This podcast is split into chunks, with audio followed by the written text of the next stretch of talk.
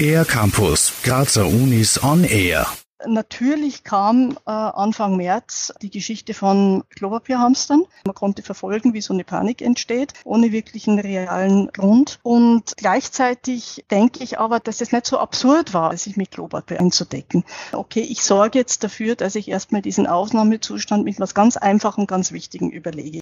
Ich tue was. Und das nächste dann glaube ich, dass uns es in dieser Situation auch geholfen hat, herzlich über uns zu lachen. Klopapier zu hamstern und darüber zu lachen. Das ist eine der Strategien, wie wir die Corona-Krise mit der Kraft des Alltags zu bewältigen versuchen, meint Katharina Eisch-Angus, Ethnologin und Kulturanthropologin an der Universität Graz.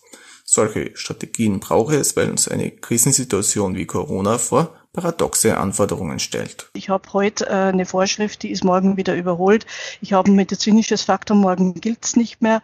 Ich kann es private und öffentliche nicht mehr trennen. Also ich bin ständig in so einer paradoxen Situation, wo ich nicht weiß, äh, wo oben und unten ist. In der jetzigen Situation haben wir es mehr denn je mit Widersprüchen zu tun. Allerdings gibt es diese in unserer Sicherheitsgesellschaft nicht erst seit Corona, meint Katharina Eisch-Angus. Gerade so eine Krisensituation schweißt Menschen zusammen. Wobei wir im Moment ja in der absurden Situation ist, dass wir uns voneinander fernhalten sollen, um äh, zusammenzustehen. Diese ganze Gesellschaftsstruktur lebt von Widersprüchen und von Paradoxen. Dass ich eine Kritik übe und gleichzeitig aber sagen muss, na, es ist aber auch anders.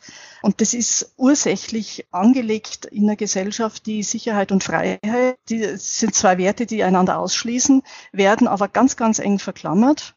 In diesem Sinne hat uns das Moment des Ausnahmezustands schon lange vor der Corona-Krise begleitet, wie Katharina Eisch-Angus mit Bezug auf die Theorien des italienischen Philosophen Giorgio Agamben meint. Das zeigt sich vor allem auch im Verschwimmen von Realität und Fiktion in unserer Mediengesellschaft. Und was wir, glaube ich, jetzt in unserem Ausnahmezustand vergessen, ist, dass wir längst in einer Lebenshaltung sind, in der wir uns permanent in einem Ausnahmezustand erleben. Was denke ich mal, ganz entscheidend ist, ist, dass unsere Gesellschaft nicht mehr gut unterscheiden kann, wo ist äh, Fakt und wo ist Fiktion. Wir sind in einer ständigen Mischsituation. Und das muss man erstmal aushalten. Meint die Ethnologin und Kulturanthropologin Katharina Eisch-Angus von der Uni Graz. Für den R-Campus der Grazer Universitäten Raphael Reithofer.